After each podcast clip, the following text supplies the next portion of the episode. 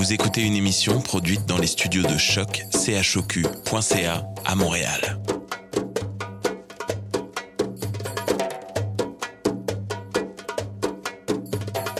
Vous êtes tous les bienvenus à Radio Dodo, une radio internationale destinée aux tout petits enfants victimes des guerres. Radio Dodo est une initiative neutre et patronnée par la Commission canadienne pour l'UNESCO. أهلا وسهلا فيكم على راديو دودو إذاعة عالمية لأجل كل طفل عاش الحرب راديو دودو مبادرة حيادية تحت رعاية الهيئة الكندية لليونسكو Welcome to Radio Dodo, a radio station dedicated to all the children victim of war. Radio Dodo is neutral and patroned by the Canadian Commission of the UNESCO. Vous écoutez Radio Dodo. You're listening to Radio Dodo. تسمعوا Radio Dodo. Hey guys, welcome to Radio Dodo. My name's Francisca and I'm happy to be back with you today. At night, I always go to sleep. Yeah, you're right. Later today, I'll go to sleep. However, I'm sleeping as today's topic on Radio Dodo. As a part of Banat's Rendezvous, we shall start this evening with a reading of the classic Sleeping Beauty by Gabriel.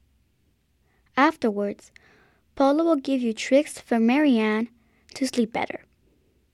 Later, Paula will read us a Moroccan tale about sleep suggested by Rumi.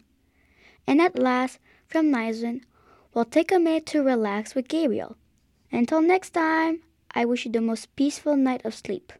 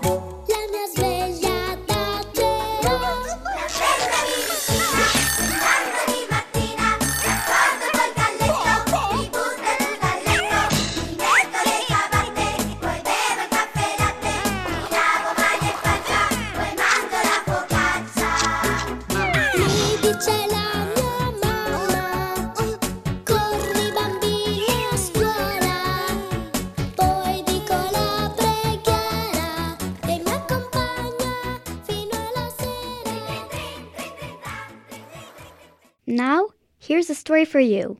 Hello, friend. This is Gabriel. And today I'm going to be reading for you a beautiful tale. It's called Sleeping Beauty. Are you ready? Okay, here we go. Once upon a time, there was a king and a queen. They were very unhappy, and every day they would say, Ah, if only we could have a child.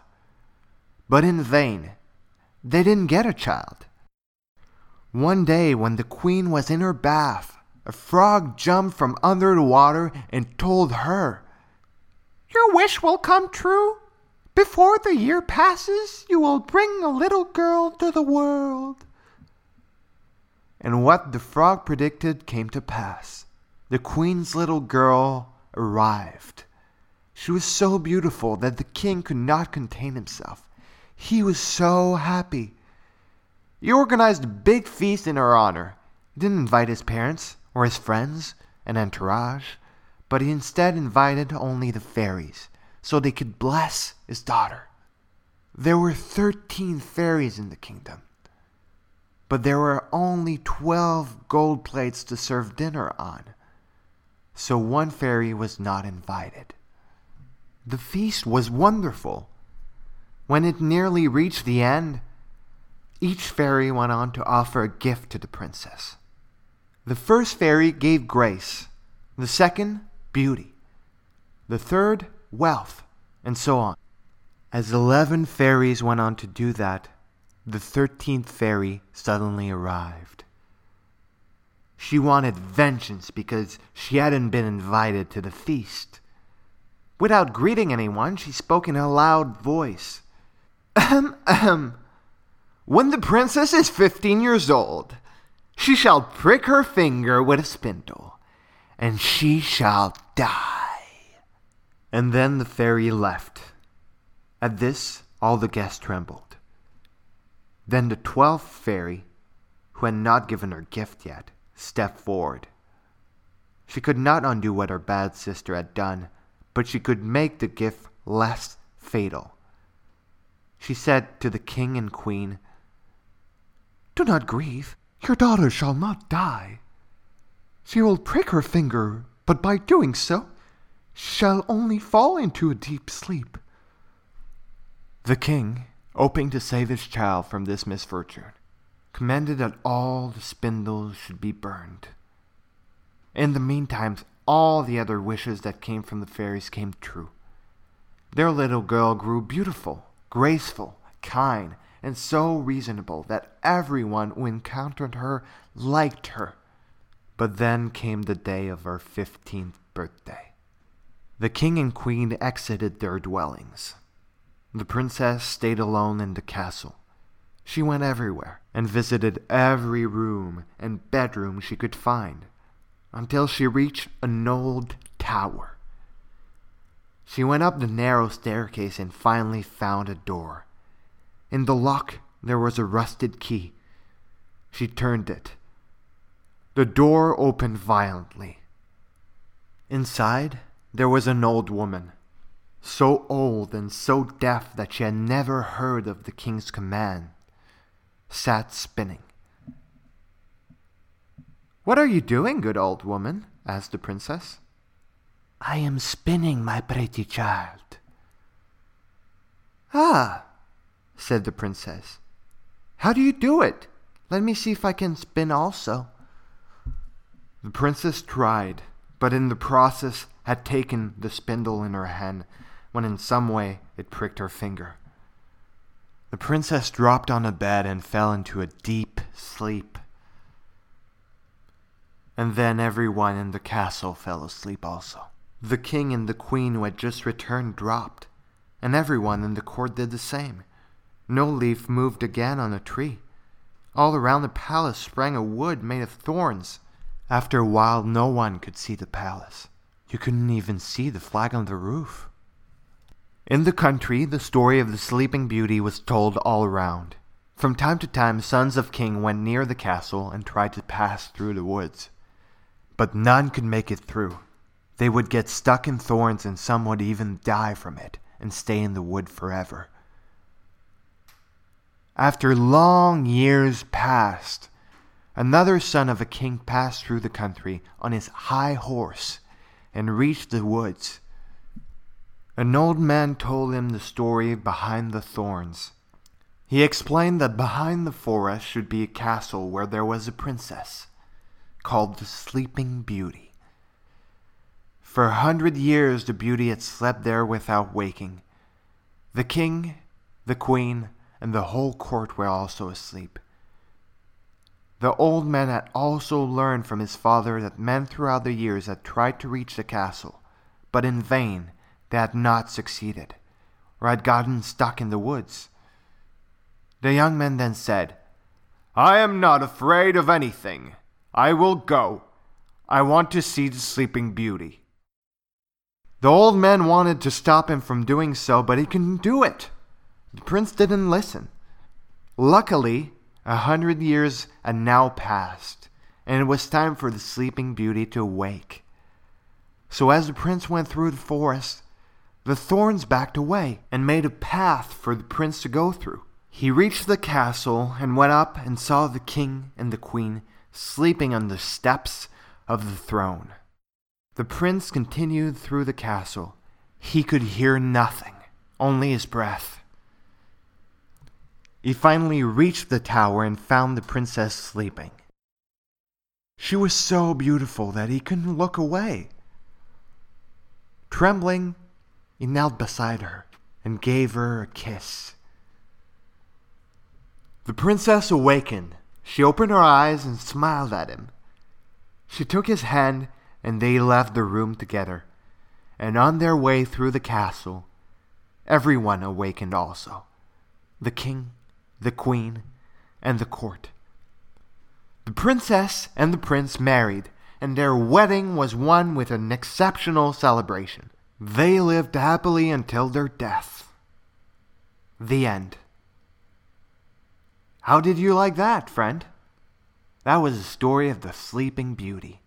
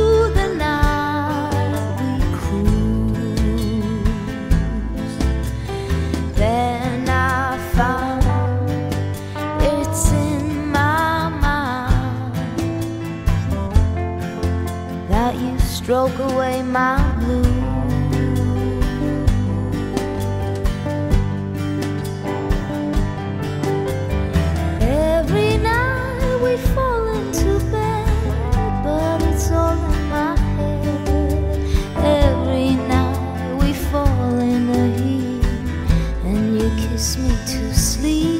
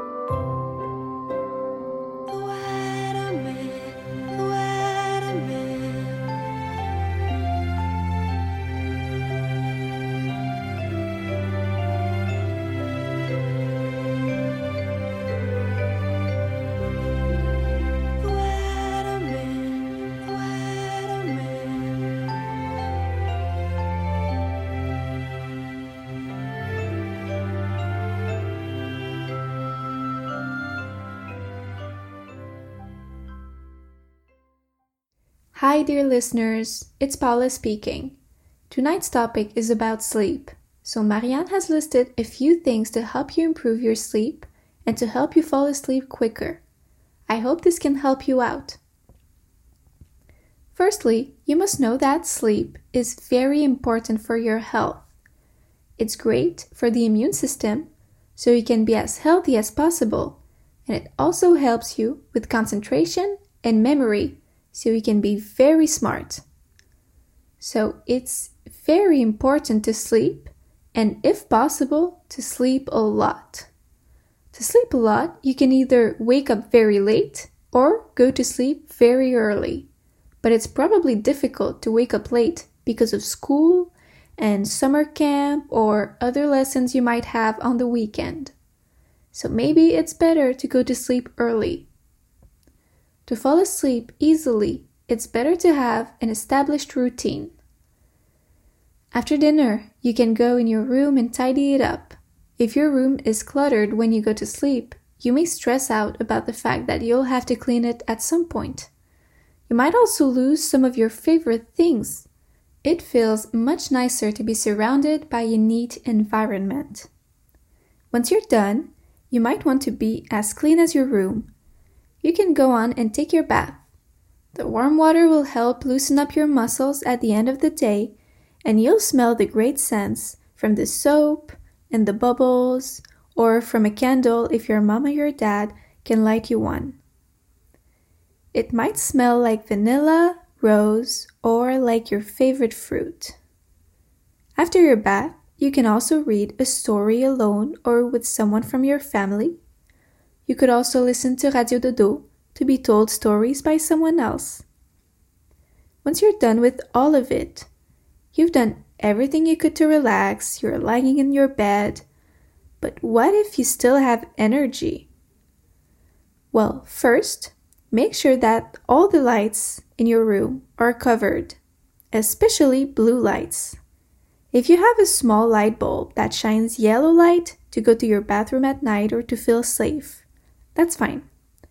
But blue light is like the sunlight. That's why on a sunny day the sky is blue.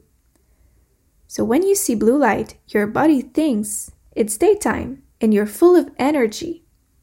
If you want your body to feel sleepy, it must know that it's nighttime. So you must stay away from blue light as long as possible before you go to sleep. And yes, that includes cell phone and computer screens. When your body is away from light, it knows it's time to get some rest. After, you can breathe slowly. Some people like to count as they breathe until they fall asleep. You can count sheep or simply count seconds. If that still does not work, you can try listening to music, to the sound of the rain, or to white noise. White noise is hard to describe as it's audible, but it's very similar to silence. It's a sound that's barely there, like such.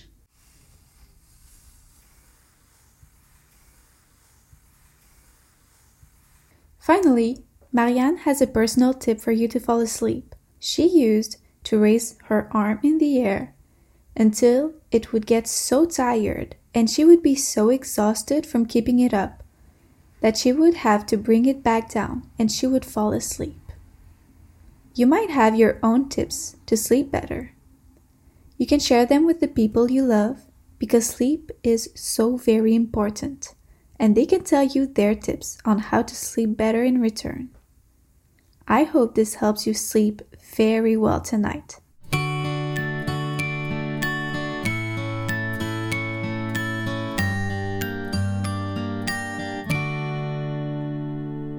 Pajamas on, I've had my supper, I've brushed my teeth, I've done another day.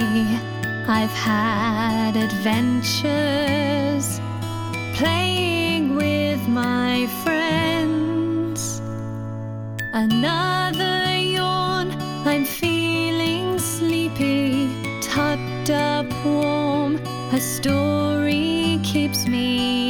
happy as my eyes close and lovely dreams begin. Time for bed.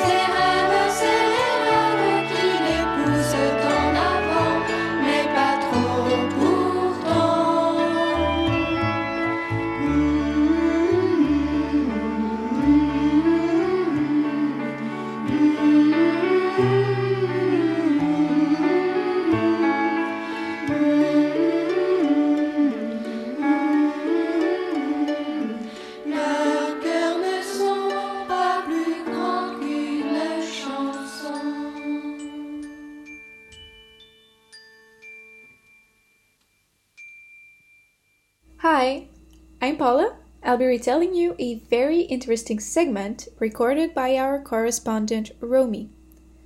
This week, Romy chose to read a story she heard in Morocco. I hope you like it. This is the story Majnun and Layla. A very long time ago, lived in a Bedouin family a young man named Rais. Rais was madly in love with his cousin Layla. The young man had a passion, he was a poet, and he couldn't help but to shout his love for the beautiful, the soft, and dear Layla from the rooftops. Deep down, he hoped he would be able to marry the maiden.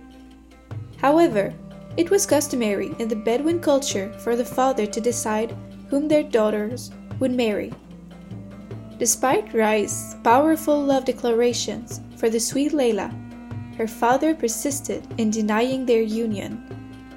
Rais used his poem to be heard. He went in all the cities around the land to declare his love for Layla. So beautiful were his poems that people told them from valley to valley until they reached the ears of the great Caliph. The Caliph was fascinated by Layla's alleged beauty. What does such great beauty resemble? He asked himself. Bring me this Layla. I want to know. I need to see her. Layla traveled to the Caliph. However, when she introduced herself to him, the Caliph was met with immense disappointment. This woman is nothing but ordinary. Rais described the most beautiful woman in the world. Why am I met with the least beautiful woman? Where is all the beauty I've heard about? To answer that question, the Caliph made Rais travel to his palace. He asked, Why do you love this ordinary woman so much? Rais replied, To see all of Layla's beauty, you must possess Rais's eyes, as I am the only one able to appreciate her sublime beauty. Through the months and years, Rais slowly lost his mind. He had become mad, madly in love for this Layla, which remained untouchable. That was the sad but beautiful story of Rais and Layla. I hope it helps you to relax and to sleep. Good night.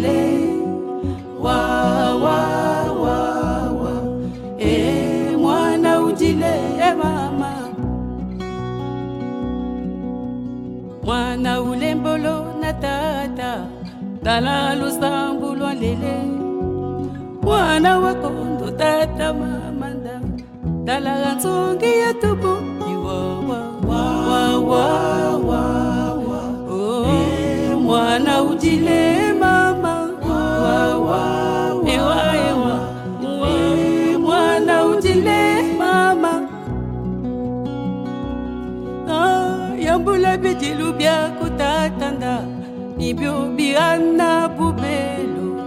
Yambula bidilu bya kumamanda. Nibyo biana tia iwo wa wa wa wa e eh.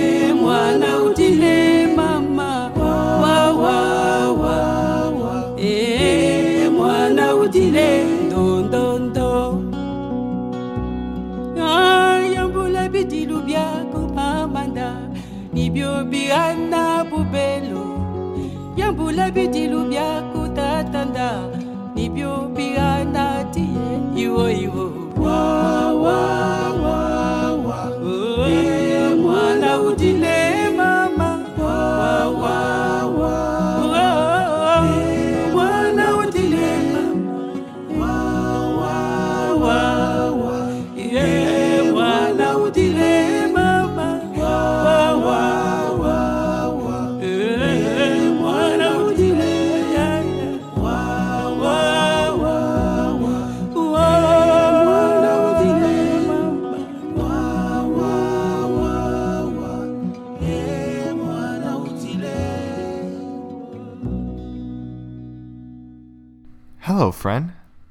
This is Gabriel. How's it going? Right now, I'm going to be reading a translation from Nisrin's relaxation segment. Okay, let's go. Now I invite you to close your eyes softly and listen to my voice. Relax your body. Feel your hands, your feet. Feel your head and your legs and your stomach. Let go of all tension in the body. Let go of everything. Everything. Let go. Your body is the same way as when you sleep. Imagine being in a beautiful white flower, just sleeping. It all smells wonderful. Now imagine that this flower floats in a bubble of light and love. And this bubble floats in singing waves. You hear the voice of the wave that calls upon you. She wants you to whisper to her all your worries and doubts. You don't have to move, friend. Just by thinking, the wave hears you, listens to you, and understands you. Tell her everything. Everything you want to tell her. I'll give you some time.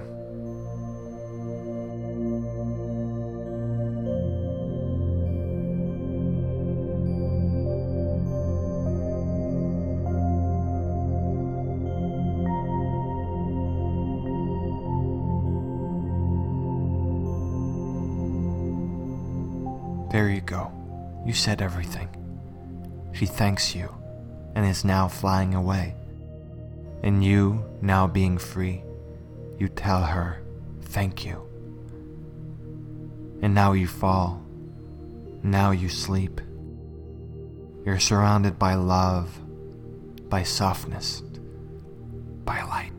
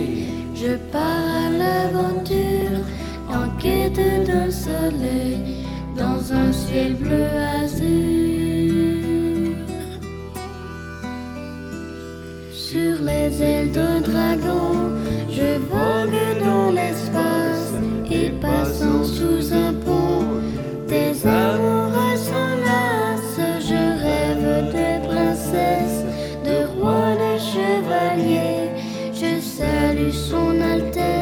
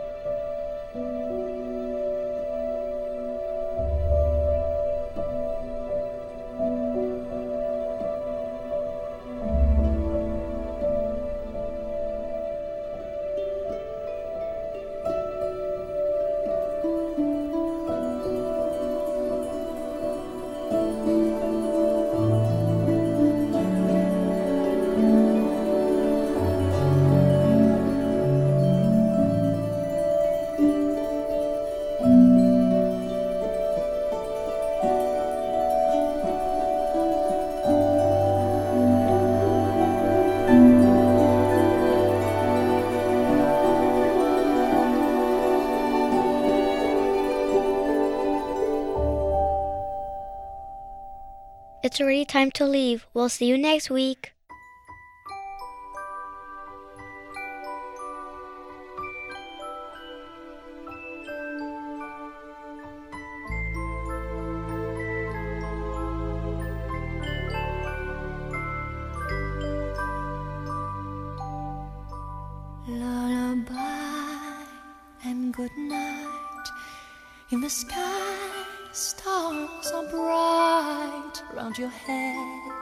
Flowers gay.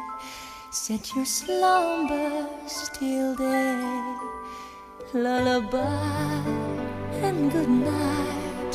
In the sky, stars are bright. Round your head, flowers gay. Set your slumbers till day. Close your eyes now and rest. May these hours be blessed. Close your eyes now and rest. May these hours be blessed. Bonne nuit,